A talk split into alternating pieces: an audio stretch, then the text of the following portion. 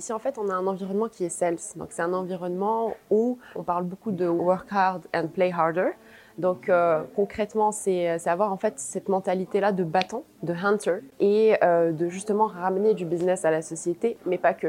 Parce que ramener le business à la société, c'est un, un point qui est très important. Mais le garder et le fidéliser, là, c'est le plus grand challenge. Bonjour et bienvenue sur le Mouton à 5 pattes le podcast qui vous présente le recrutement sous forme de rencontres, d'histoires insolites et d'interventions d'experts. Le Mouton à 5 pattes, animé par moi-même, Stéphanie Renier, cofondatrice de Gentis Recrutement, s'adresse aux recruteurs, aux candidats à la recherche d'un emploi, ainsi qu'à toutes les personnes évoluant dans le monde des ressources humaines, ou encore aux managers qui rencontrent des difficultés à trouver leur mouton à 5 pattes.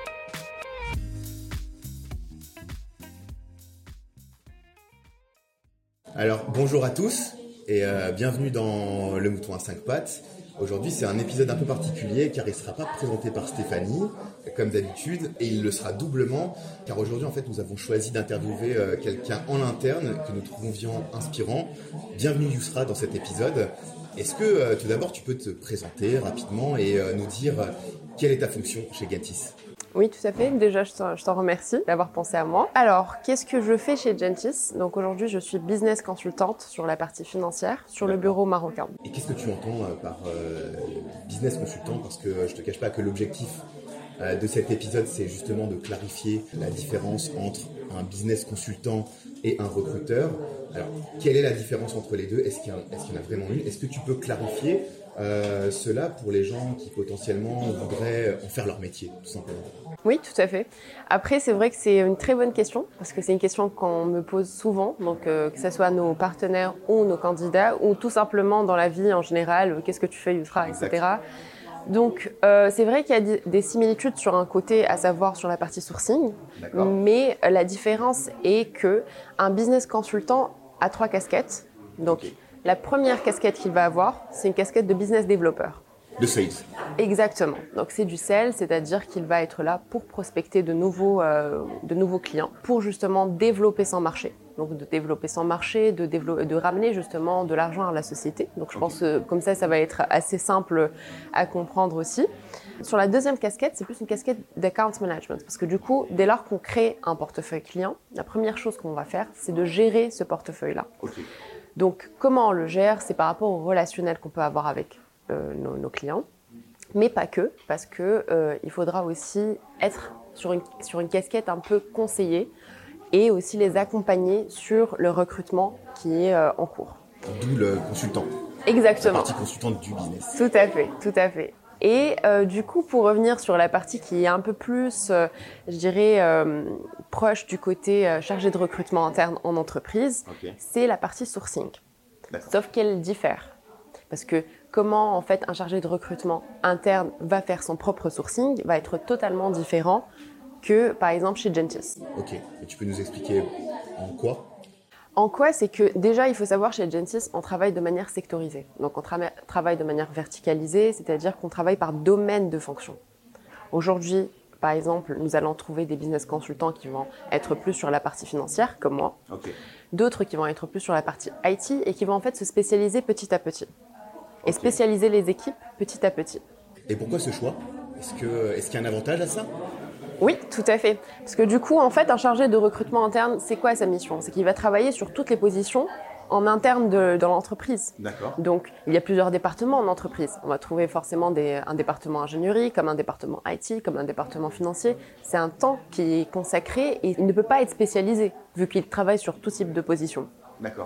La particularité, en fait, chez Gentis, c'est que on travaille de manière sectorisé et euh, de manière euh, verticalisée pour être plus proche de nos partenaires et pour qu'on puisse justement être plus réactif. Et vu qu'on est expert par domaine de fonction, vu qu'on travaille en fait uniquement sur ce, sur, sur ce marché-là, par exemple pour, pour mon cas, c'est sur le marché financier, on a la possibilité en fait d'avoir un pipe de candidats qui va être très qualitatif parce qu'on a l'habitude de travailler sur ces positions-là, on a l'habitude justement de délivrer sur ces positions-là, et ça nous permet d'avoir ce côté réactif avec euh, nos partenaires, mais aussi de ne pas avoir une frustration de la part des candidats vu que vu qu'ils n'ont pas eu une deuxième opportunité, une troisième opportunité. Ok, et j'imagine que ça nous permet aussi de créer des liens avec eux. Avec les deux, oui, tout à fait. que ce soit par rapport à nos partenaires ou à nos candidats. Et une question un peu plus personnelle, et toi, comment tu es tombé dans, dans le recrutement? C'est assez atypique comme parcours, je dirais, parce que du coup, euh, j'ai eu mon diplôme en finance. Donc c'est vrai qu'il y a une similitude dessus parce que je suis actuellement sur un marché financier.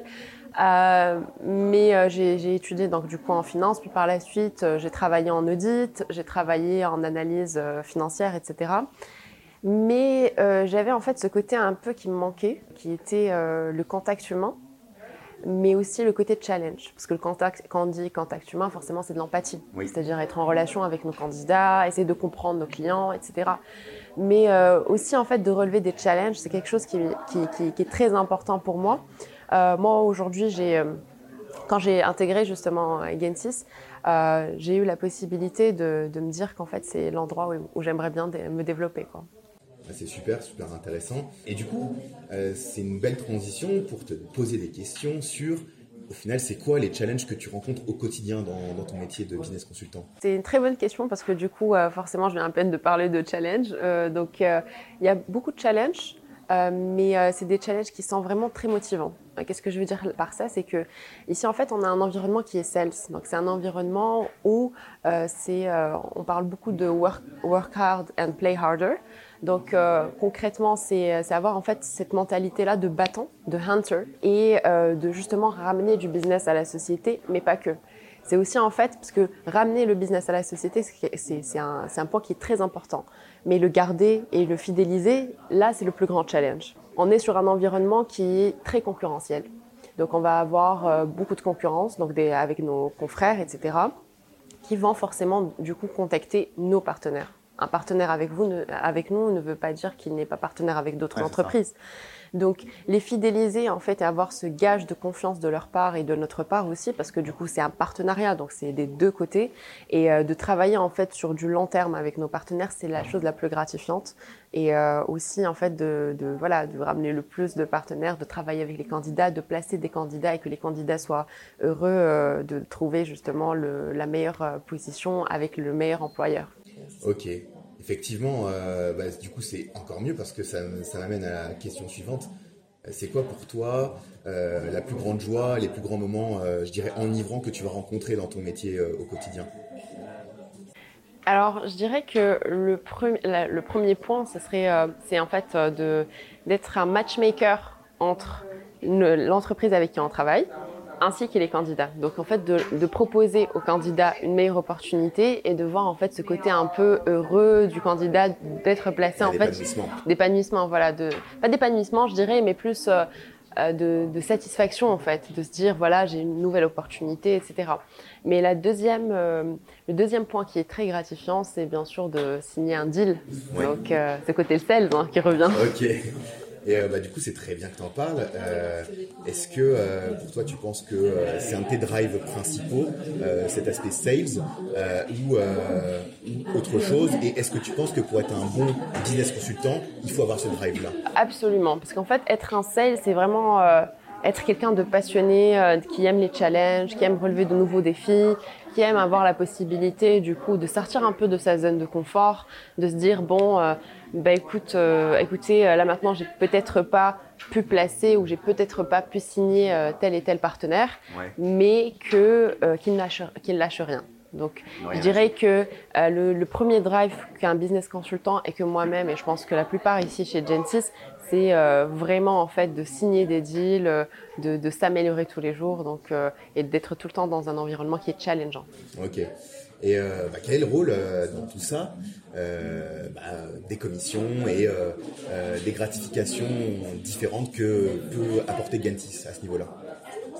Alors c'est vrai que euh, chez Yentis, la particularité, c'est qu'on est un environnement qui est dynamique et jeune. Donc euh, forcément, nous avons des after-work, des voyages, des incentives. Donc les incentives, forcément, ça nous booste encore plus à donner le meilleur euh, de nous-mêmes.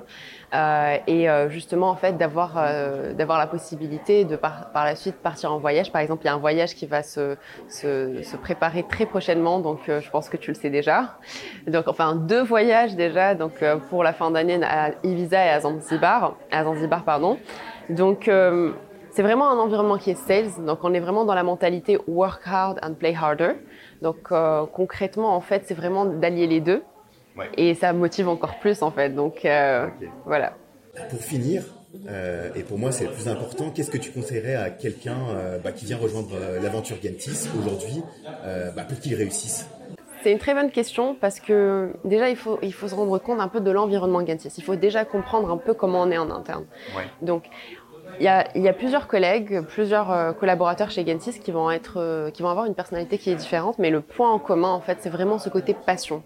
Donc d'ailleurs c'est euh, c'est quelque chose qui, qui se répète beaucoup. Donc on a des valeurs sur lesquelles on se base ici chez Gentis et euh, c'est vraiment en fait de pas lâcher l'affaire, d'être euh, d'être persévérant, d'avoir une mentalité de hunter, c'est-à-dire de chasseur, de ne pas se accepter en fait un non, parce que un non ne veut rien dire si euh, il peut être transformé par la suite vers un oui. Donc euh, je dirais en fait de vraiment être persévérant, d'aimer son travail et euh, voilà. Je pense que c'est tout quoi. C'est vraiment en fait d'avoir Ne rien lâcher. de rien lâcher et, et de, de c'est-à-dire d'être passionné, de venir tous les jours avec ce côté un peu positif à partager avec les candidats et avec les partenaires. Ok. Merci beaucoup Yousra pour euh, ton intervention, c'était un vrai plaisir. Merci à toi. Et à bientôt. À bientôt. Merci de nous avoir suivis jusqu'à maintenant. Nous espérons que cet épisode vous a plu. Si c'est le cas, n'hésitez pas à nous soutenir en vous abonnant, en partageant notre contenu et en nous laissant 5 étoiles sur votre plateforme d'écoute préférée. Pensez aussi à nous suivre sur nos réseaux sociaux afin de vous tenir au courant des dernières actualités du mouton à 5 pattes. Merci beaucoup et à bientôt pour un nouvel épisode.